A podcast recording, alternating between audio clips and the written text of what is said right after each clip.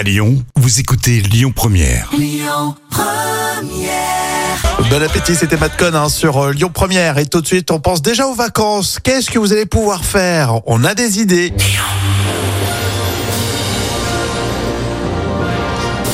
Nous sommes tout de suite avec Ralph Falk, qui est directeur général du musée éphémère, avec cette exposition dinosaure qui est passée à Villeurbanne. Euh, bonjour. Bonjour, merci à vous. Alors à l'approche euh, des vacances, on va pouvoir euh, animer euh, le- les sorties familiales avec euh, deux déplacements à Saint-Étienne et à Bourg-en-Bresse.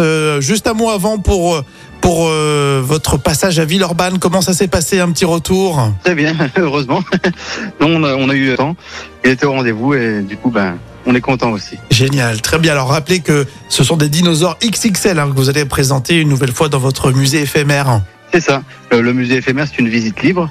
Euh, on a pour but d'être ludique et pédagogique. Donc, c'est une, on vient pour s'amuser et apprendre en même temps.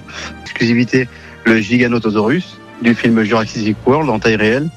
Euh, toujours le spinosaure géant.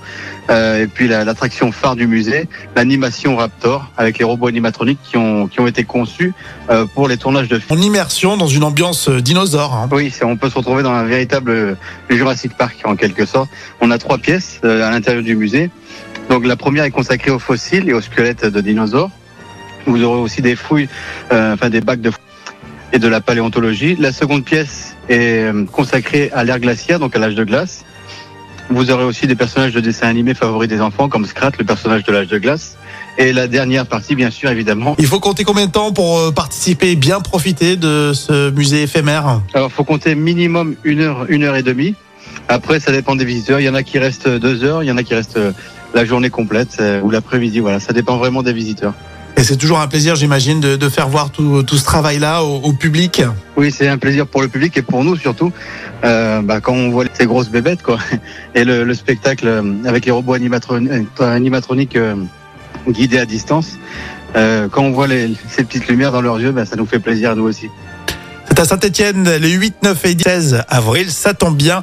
On a de quoi occuper les petits lyonnais. C'est parfait. Merci et à bientôt. Merci à vous. Au revoir. Ralph Falk, le directeur général du musée éphémère. Et on continue avec Calogé. Écoutez votre radio Lyon Première en direct sur l'application Lyon Première, lyonpremière.fr et bien sûr à Lyon sur 90.2 FM et en DAB+.